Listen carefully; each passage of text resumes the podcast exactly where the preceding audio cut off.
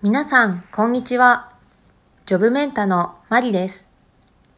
このポッドキャストでは、日本での就職に関する様々な情報を簡単な日本語でお伝えしていきます。ぜひ参考にしてみてください。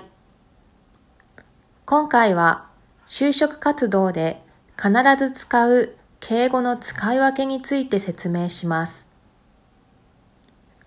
日本のビジネスの場では相手の会社のことを呼ぶ敬語表現として、記者と御社を使います。記者と御社はどちらも相手の会社に敬意を持ってあなたの会社と伝えたいときに使う単語です。違いはどの場面で使われるかです。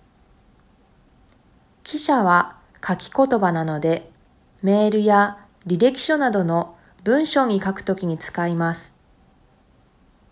御社は話し言葉なので、電話や面接などの会話の中で話すときに使います。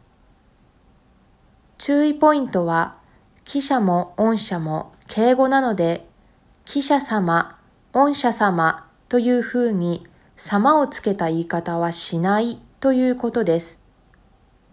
つけると二重敬語になってしまい、間違えた日本語になります。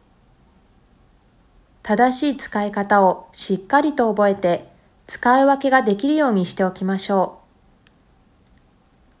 う。ここでそれぞれの例文を紹介します。まず、記者ですが、履歴書の中で、記者のビジネスに貢献したいと考えています。と書いたり、メールの中で記者まで伺わせていただきます。と書いたりします。御社の場合は面接の中で御社で働きたいと思う理由はこれです。と志望動機を話したり御社のサービスの特徴について教えてくださいと質問したりします。